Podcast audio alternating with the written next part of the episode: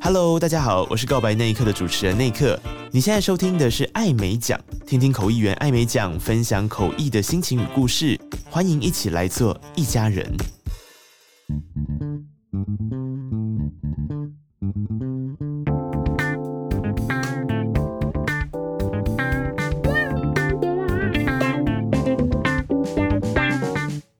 各位听众，大家好，欢迎收听艾美奖，我是主持人艾美奖。今天很高兴邀请到了汇集国际股份有限公司总经理蒋汉如小姐来上我们的节目，先跟观众打声招呼。嗯，大家好，我是汇集国际的 Han 韩如。韩如呢，我们是在工作上面认识的，对，认识应该也很久了哦，十多年了有。十多年，然后中间有一段时间就没有联络，后来又在我做口译的场合又遇到你。那个时候是受雇于别的公司，然后出来创业，对吧？对，你名片上写汇集国际股份有限公司，汇集国际其实是一家会议顾问公司。会议顾问公司在英文的名字其实叫 PCO（Professional Conference Organizer），主要就是在针对国际会议的执行跟筹划的部分。我在工作上会找口译的，有很多是公关公司。你们跟公关公司有一样吗？哦，我们最常被混淆的就是哦，他就叫我们是公关公司。那其实呃，会议公司跟公关公司最主要的差异是，呃我们非常的着重在呃会议的执行上面，我们比较不会去处理到太多媒体的部分。那因为你们办会议，对呃，国际会议、国内会议都有嘛。对，国内国外都有。哦，所以跟口译息息相关的是会议公司。那公关公司呢？公关公司会不会也有也在办国际会议啊？呃，公关公司做呃可能研讨会的部分，或者是单天的会议活动会比较多。哦那国际会议的话，它就是跨两到三天，或甚至是四五天的一个比较长时间的一个国际型的。哦，原来如此因。为它特地，呃，就是与会者可能他会需要是，呃，特地从国外飞过来，哦，大概有百分之五十以上可能是外国的与会者，那嗯通通常不太可能飞来好，呃，好久呃好远的地方飞过来，只为了参加一天的会议，所以通常国际会议都是两到三天。我在最一开始做会议的时候，大概都是五天，哦这么多。对。那五天，其实我觉得现在大家时间都很有限，所以会议的时间就越来越缩短。现在比较常见就是三到四天。公关公司，你刚刚说他们等于业务范围比较广，还有处理媒体那一块。对，就我们所知的，公关公司可能在媒体操作上面是比较擅长的。那哦我们的公司，因为以国际会议来讲，它其实是一个很封闭型的一个会议形态，就是它与会者都是很固定的，所以我们在宣传的对象其实就是这个领域的专家。比如说医学会的话，就是我宣传的对象就是医生。所以公关公司听起来范围比较广，像公关就是公共关系嘛。比方说，有时候出出现什么什么明星有绯闻啊，或者是政治事件，是不是公关公司也有可能就处理公共关系的，就会出来对灭火还是什么之类的？ 对，如果他们有经纪公司的话，可能哦就会是由他们配合的公关一起来处理这件、啊、所以听起。来就是，其实里面也分很细嘛。哦，刚刚我讲到有点像是危机处理，嗯因为我以前也听过有公司就叫危机处理，哎就是他就是帮人家处理危机哦真的吗可能就很窄这样。哦，不会啊，哦很需要啊，真的， 对，很 因为需要太多危机了。嗯是吧对，会议公司有没有就大家都做一样的事吗？还是说也有细分？然后汇集国际的话，又是什么样的一个特色？大家做的东西大部分都蛮相同，就是看大家比较常接的领域。那有些会议公司它就是做医学会比较多，嗯，或者是说它做政府的会议比较多。那不同的会议公司它自己的。市场定位不太一样，但要做的事情其实都大同小异。像我们在做会议的筹办，其实就是一条龙的服务。嗯，从场地的规划啦、议程的安排、讲员的邀约跟联系，然后我们协助我们的客人在最一开始做收支表的一个估算。嗯嗯，那这个部分就是，呃我们可能大概知道说，哎，报嗯名费要收多少钱，赞助要展展览赞助，甚至是政府补助。大概可以呃收支大概多少这样子，嗯这就是我们要协助我们客人去做的一个收支表。然后再来就是交通、住宿跟餐饮的安排，甚至是到晚宴。中间如果是学术型的会议的话，它就有投稿的部分，哇，好多哦，投审稿。并不只是说我这个活动当天你就是把那个活动办起来，前前后后还有包括像你刚刚讲要投审稿，嗯，应该是跟客户一起执行嘛，对不对？稿子来应该还是要，比如说医学会也也是要医生去审审嘛，稿哈，，对，我们就会跟筹备委员一起开会，然后嗯因为现在都是做线上的对审稿嘛，所以我们在事前就是告诉委员说，哎，这接下来就是什么时间点我会寄几篇的论文给您去审稿，哦，然后他会在线上做审稿。那可是背后的行政处理都是我们这边来协助客人这样子。哦，所以你收也是你收，然后排开会时间，哇，真的很方方面面嘞。那像我们在国际会议的时候，很多国际的讲者，不管是实地的来到台湾，或者现在线上，诶连讲者也是你们要邀吗？对，没错。如果是呃客人他有自己已经有的名单，可能就是他之前的研究老师、研究所的老师。啊，或者是他认识的一些相关的专业人士，然后他会先第一步的先写信给他说，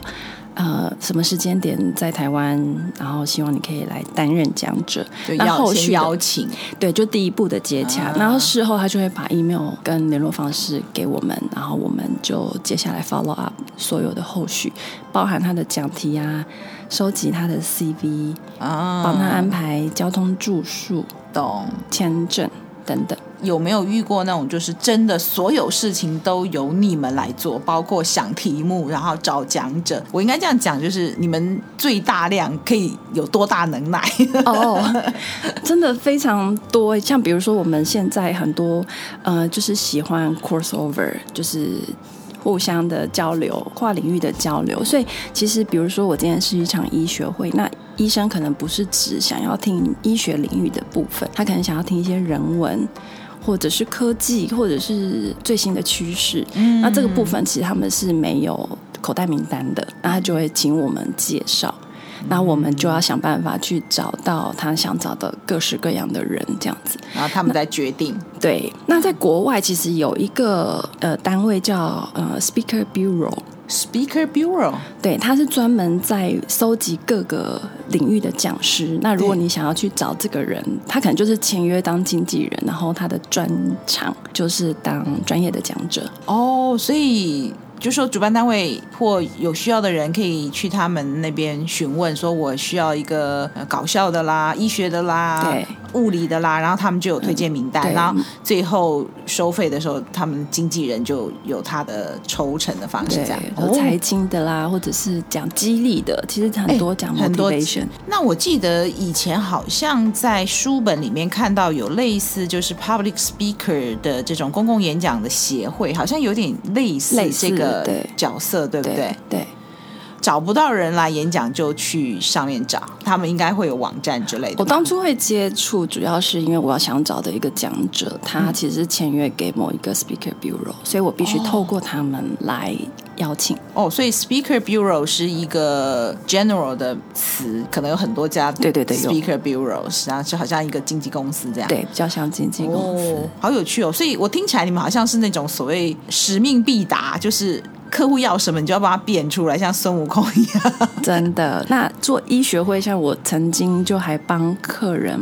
就是因为医学会它需要有 hands on 的一个场合嘛，嗯，一个 session，然后他就说他需要猪屁股来解剖， 猪屁股，你说你说什么？没听懂？你是说 hands on 就是实际操作？实际他可能就是有医生想要 demo 他如何去开刀，如何下刀，啊然后所以他就会要需要好几个猪屁股，让所有的医生一人一可个以猪屁股。对，一人一个猪屁股，跟猪农说，就是我们可以给你订这个猪三屁十股个猪屁股这样子。那你有没有问他平常猪屁股怎么处理？我现 在从来没听过，因为猪好像全身上下都可以利用。对他们其实是废弃的，它本来是废弃，对所以这次因为开刀就可以赚一他点应该钱很高兴，对 还卖了几颗猪对屁股啊。三三十颗吧，因为 workshop 不不太可能太多人。哦，对，那中间我们就要去协调，可能最后的抛弃啦，要怎么处理等等的，就是非常多，啊就是每个医学会它都有特别的需 求。所以我猜这个医学会是不是什么痔疮还是大肠直肠科之类的吗类似就下半身的类别这样 子。？OK 哦，那还有吗？猪屁股你掉了三十个猪屁股以外，还有什么呢？还有掉过什么呃奇奇怪怪的东西？我就是有要买啊、这个 就是尸 体，这怎么可能？这不是一般对，人就会啊有大管体啦，道的大吧？体，对不我起们讲大体体哦。，对。可是大体应该不晓得哎、这个台湾数量也没不多。对，台湾在无名尸这部分比较好像没有合法，还是怎么样可以做贩卖这样嗯子。对，最后好像同事是透过那时候还蛮有名的 eBay 嗯去找到的。什么是 eBay？ eBay 就是哦哦，你说那 个我嗯什么因为都我什知么道都卖什么都买，什什么么都都买，不奇怪的那个哦因为我刚刚一直在讲医学，我以为是医学的医，然后我就哦一直没有意意会过来。哦以前很大的一个网络平台，就好像现在 Amazon 这样子一个 eBay 哈，对对对对，哎二手拍卖的，哦，所以还真的你们又使命必达，给它生出来了对，哦。就是客人真的是想要的需求真的是百百种，像讲师也有他特别的需求，嗯，比如说我们曾经做过跟永续有关的绿能的，对嗯那讲师的那个 awareness 就很高，他就说，哎、我想要帮我找一个我呃那个碳足迹最低的嗯的航班，嗯哦，就他自己是这个领域的人，所以他要以身作作者对，哦，然后我们就要想办法帮他找找有哪一个航班的碳足迹是最短程的，那相对可能机票会价格比较高一点。哦，哎，听起来这个行业好有趣哦，就不只是说当天在现场，然后安排座位啊、名牌啊、餐点这样子，就。通常我会看到的都是会议当天嘛，当然后天口译员到。原来你们其实前前后后，尤其前面那个前置作业这么丰富，那感觉起来这个行业的人要很灵活哎、然后点子很多，对不对？对，要非常的有弹性，然后然后甚又至要很细心。哎，对哦，然后又甚至要那种几乎是无中生有了，可以变出来。哎，所以哦，好有趣而哦且，那筹备期真的非常长，可最能长长达多一年。我做我我最长的是四年，因为它两四年年一次。哇哦，哎，这是一个很有趣的，因为我听起来啊、哦，那那个听众也许听一听，觉得自己很适合，就可以来找一下这个韩如这边汇集国际啊、你看哦，他又要很灵活，很有点子。那有时候这种个性的人就比较随性，也有可能，但是他又要有很细心，对，因为很然后细还心很有耐心，对就这几个特质在一个人身上发生，那简直是奇人了吧？非常难找人。所以你们要找人不容易找，非常非常困难，可能抱着蛮大的理想来的，嗯，那发现其实不像在活动现场这样子光鲜亮丽，而是他在事前的那一整个年度都要在办公室坐着，就辛苦的你没看见，对，就是要做很多文书的工作，像很多人就是到中途就说我不想受要不每了天了坐办公室哎，，有点像我们口译，就大家看到就是我们在台上，然后就觉得哦，好像你刚刚说的光鲜亮丽，其实辛苦的地方可多着呢，那那种感觉。我们口译等于是最后阶段。才跟国际活动的这个会议公司有接触，对，事前就先排好档期，然后在活动前两个礼拜，可能把讲师的一些资料啊或议程，可能是最后一个月才会跟口译老师做联系。而且你脑筋要很清楚、哎，你们是一次接一个案子，还是可能手上有很多案子同时平行？因为你你脑筋就要几条线是清清楚楚，哪一条线现在还少了一个什么，然后去生一个什么，对吗？是这样吗？是是是，同时间你对，最同多时间同时间有接多少会过？同时间大概 十个口译吧。哦天哪，十条线都要很清楚、哦。对，但不是我一个人做嘛，就是嗯团队大家一起分工合作。但是可能你都要知道这个时间点，在这个案子里面有什么东西一定要发生，还没发生要赶快去做。我感觉起来，你的同仁们应该也要都很独立耶。就是说你，你不可能每个细节都知道要发下去嘛。然后，然后你可能问他说，那那个后来到怎么样？就是去追踪，你只要看大局，对不对？对，可是因为我们专案的管理，其实 email 是大家都看得到的，嗯，所以就是同一个大会信箱，所以每一个不同的组别的人，他都会在收同一个信箱。那如果你想要知道这件事情的来龙去脉，从信箱就可以看到，或者是我们都是公共资料夹，所以在做资料管理，就是你要去掌控一个案子，其实是很公开透明的。好 tough 的一个工作，但是又好有趣。这个人需要很细心，然后又蛮多点子的，然后还最重要还有耐心。就他可能一个案子从筹备到上场一年两年之类的，团队合作又很重要，对不对？非常重要，沟通协调是我觉得这个行业的关键。对我们公司本身的行政来讲，它就是动手跟动脑，可是实际要执行，比如说发包、制作物啦、嗯展览厂商啦，或者是我的各个的专业领域的人才嗯跟视听设备，其实它都是别人要帮我做，所可以我发包，对，所以嗯跟厂商的沟通也是我觉得员工平常工作最重要的工作之一。沟通也很重要哦。对。这样听起来，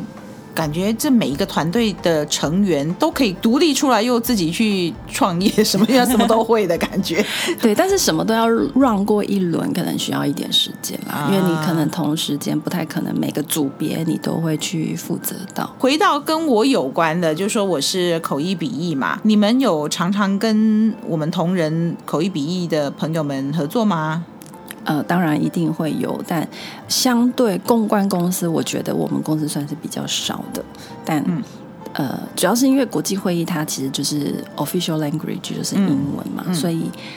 不太需要用口译。可是有时候我们的文件可能会需要笔译，哦，笔译我相信可能不少哦。，对，也是有的。哦，那那如果我们是接政府案子的话，它可能就在口笔译上面的需求会比较高一点。嗯，对，那我们都认识非常多口译老师，我们的口笔译同仁里面有非常多都有在做双语主持，是双语主持应该也有机会跟你们合作吧？会也会会哦对。非常多机会，可能还比口笔译的机会多，对，可能不主持的机会，因为不管怎么，样，活动就是要有主持嘛。哦对对，哦，原来如此。我帮听众问啊， 这个会议公司跟口笔译的这个同事们息息相关，可不可以跟我们的这个听众指点一下，我们怎么样可以成为一个 PCO 愿意合作的对象？你们看一个口译、笔译或者是双语主持需要具备什么条件？专业的口译老师真的很多，就是我们其实会帮客人会依照他的主题或过去的他的口笔译的经验，帮他找到符合条件的口译老师。那我觉得专业的口译老师的专业程度是一定的啦。对我们来讲，合作上面，我觉得大概就是准时交件啦，在活动前准时的抵达，嗯，然后呃事前。交的资料可能准备的，就是读的很充分，在现场翻译的时候，让客人觉得，嗯，真的是好像是这个领域背景的人这样子。听起来就是善尽口译的角色嘛，哦，对其实然后是笔译的话就是好好翻，然后准时交件。对，韩如，你来跟我们讲一下，你们在找什么样的人才？我们在找一个非常具好奇心的，因为其实我们在做会议的时候，客人都会期待我们提供一些创意。嗯，所以呢，他一定要有相对应的好奇心去发掘新的东西，嗯他才能够在他的工作表现上面提供一个有别于以往或者是跟别人不一样的一些创意思考的方向，这样子。所以我觉得好奇心跟创意是很重要。然后再来就是，如果是做一个很呃转案执行的部分，它一定相对的沟通能力要非常好，就是他可以知道如何精准的表达他的需求，然后去跟不管是客户也好，或者是跟我们的厂商也好去做沟通，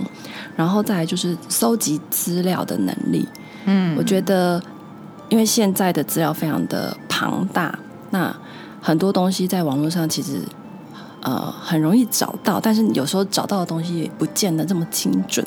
所以我觉得搜集资料的能力也是一个很关键的。那为什么会需要搜集资料的能力呢？其实我们客人来找到我们，会告诉我说：“诶，我明年要办某某某年会。然后呢，他就给了我一个会议名称，然后就没了。然后他说：“你可以给我一个报价吗嗯，？”我说：“哇，好，那我们就要去 study 过去的 history，嗯，这个会议过去在哪里办，然后规模长怎么样，我们就是要抽丝剥茧，从一个又一个的档案里面去找到这个会议过去的规模跟它的样貌是怎么样。嗯那所以我们的工作有一些时间是在搜集资料，嗯嗯，那这是其中一个很小的一个环节，就是这个案子要开始之前，我可能就会先去了解这个过去的历史背景，然后我要提案的时候，不只是报价，因为其实不只是把数字列出来，还要告诉他说，那你在台湾可以怎么做？哦，收集资料，呃，或者是还包括整理资料啊，整理做资料筛选资料嘛，对，还有写成企划书，哦，哦真的是无中生有的感觉哈。对，无中生有，就是客户给你个大方向，但是你最后要提案，要给他一个很具体，说我们可以办这个活动，办那个活动，这个走向，那个方向。对我、哦真的很有挑战性哎，这个有志之士可以来体会一下这样的人生吧，哈、对，那这个有没有年龄啊？听起来就是很刺激。像我这么老可以参加吗？因为我总觉得到这个 PCO 去工作应该是很好的训练吧？没有年龄限制，也没有科系的限制，没有没有科技限制，对。哦我们其实，在筛履历的时候，并不会看他是什么主修，嗯对我们比较常看到的是他在课外的活动，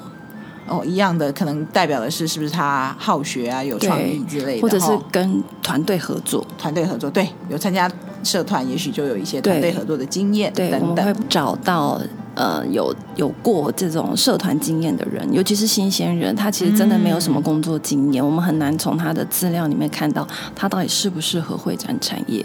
那透过他过去的一些呃。呃，户外活动啊，社团的一些经历，我们可以去了解他大概会是什么样的人，这样子。参加社团办过活动，参加活动，感觉起来好像是不是比较适合活泼的人啊？会不会？但太活泼也就坐不住办公室。哦，就是不想做文书，只想在外面跑。对，然后我们其实，在看履历的时候，因为每天会收到非常多嘛，嗯，然后我们会看他有没有错字。错字哦，就细心对，啊如果他有错字，我们可能就嗯嗯，是哦。可是他可能当天很赶啊， 来不及，因为他很忙。那他就有可能好啦在呃，他回信给客人上面就就也错会字对，就会发生这样子的开玩一笑个状况哦。没错没错对，听起来就是没有真正具体列出来什么科系、什么经验，但其实就从这些蛛丝马迹就看出他个性或对态度，对还不有对？排版，排版因为我、嗯我我自己对于那个美观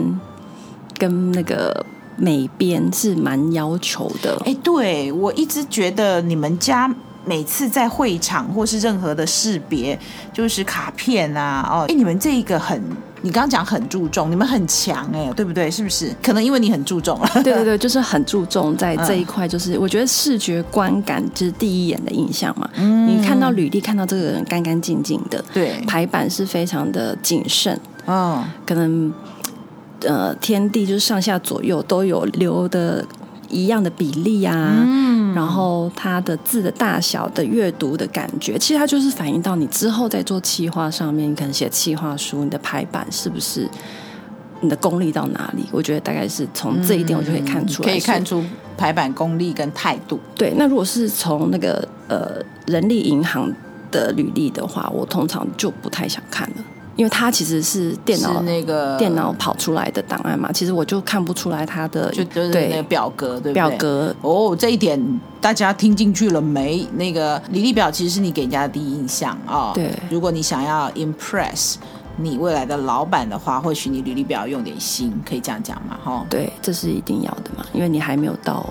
跟他们对谈，看不到你的至少人要让他有兴趣把你约过来谈哦。对因为我们上一集我的访宾就是我以前的学生，他现在是家里是做着海鲜，呃，哦我有听高那一等集海鲜的。他其实有一点刚刚觉得呼应到你说的这件事。我问他怎么挑海鲜，他说其实每一个海鲜的连就算虾好了，不同的虾也有不同的看法，只要不是他所熟悉的品种，他其实也不知道怎么挑。但是他说，你若到菜市场去买海鲜，那个摊位干干净净的，通常不会太坏。他也是这种自我要求很强烈的人。他说这种人会臭味相投，当然这是开玩笑啦，不是臭味相投，就是你一个人如果很自制，或甚至说龟毛，有没有？就是你是一个很在乎细节的人，你不不太会让你自己的摊位脏脏臭臭的。嗯，这种卖肉的、卖海鲜的，是比较容易有味道啊，或者是卫生的的。如果他能够做到这一点，这个人他其他方面你或许也可以比较放心。没错所以。你刚刚讲到，我觉得很像是一件事情。我如果看到你可以把履历表弄得漂漂亮亮、干干净净，要死上下左右对齐，没有歪一边。有时候我们收到作业，有没有都歪一边，然后党名都都是零一，然后每一个选都零一，然后我存起来就通通都把前面那个覆盖盖了掉，有没有？你跟我那个前一集的这受访者，其实也都是算是经营企业的主管，就老板。诶，你们有讲出共同的这种看人的点，嗯哦，所以有在听的，要找工作的，可以听进去哦。就是你这些细节，其实就反映出未来你工作的态度，对然后老板又在看。对，那其实我还很喜欢有一点点鸡婆的人，鸡婆的人对，热心嘛，热心啊哦，，鸡就是婆跟热心是一体的 嗯两啊面。就是对会对我觉得很热心，就是你会很主动的去做事情。嗯因为像你在会场有很多人需要协助嘛，哦，，对对，打个比方，就是我们可能在跟医生开会，然后呢，医生我们都会跟医生时间很很有限嘛，就在吃饭的时候一起开会，可能晚上七点或者周末，然后医生吃完便当的时候，我可以看到我的同仁起身去帮那个医生把那个便当收起来。那我其实不是想讲说我们是做什么服务业啦，我们一定要这样。可是对我来讲，那个举动就会觉得，哎，你贴心，因为他赶快把他的桌子收干净，他就会赶赶快看资料，赶快看资料就可以进入会议的状况，我们就可以赶快把会开完。那其实这个是一个非常小的动作，甚至是我们来面试的同事，我们会倒水给他。给我一个很好的印象的是，他会不会问我说：“请问这个杯子要拿去哪里洗？”那这个小动作，我就会觉得，哦，对你是一个负责任，然后愿意自己去处理你自己事情的人，有独立，或者是你不会觉得要麻烦别人。这个小动作会让我对这个人特别加分。重点不在于你有没有帮我收杯子，我们也可以自己收，但是会帮人家收杯子的背后的意涵，可能是他是一个细心或贴心或热心的人，对不对？对，所以不一定考你杯子哦，大家不要以后到韩如那里面试就急着要收杯子， 然后他没给你杯子，你还说哎杯子在哪里？ 我要收杯子，这样就是它可以呈现在很多的细节上。可是我这样听起来，你刚刚说呃不限科系、不限年龄，然后你又有这么多挑选的点，这好像都要等进来工作才观察得到哎、你说同事很热情，他很细心，会帮客人去整理一下桌面。你讲的这些验证他的态度或个性都已经在上工的状态耶。有些工作就是在面试啊，在履历表的时候就挑挑进来都没有太大闪失。会不会你们这样的行业反而比较多是进来以后双方才能够互相了解，我适不适合这个工作，然后你适不适合在这里工作，对有没有这种倾向？啊其实真的需要一点磨合的时间啊啦。我们给他的工作，其实每天可能都不太一样。那他可能就我们就会看他在这个什么 task，他会是做的表现比较好的，那我们就会知道哦，那你可能比较适合做什么。所以我们其实大概会有一个月的磨合期。那那个一个月的磨合期，其实我们也没有算是试用啦，就是我们觉得，哎，如果真的觉得不要浪费彼此的时间的话，嗯不要勉强，不要勉。强的，我可能都会谈一下，然后他就说啊，那我可能不适合，不然就是说我真的在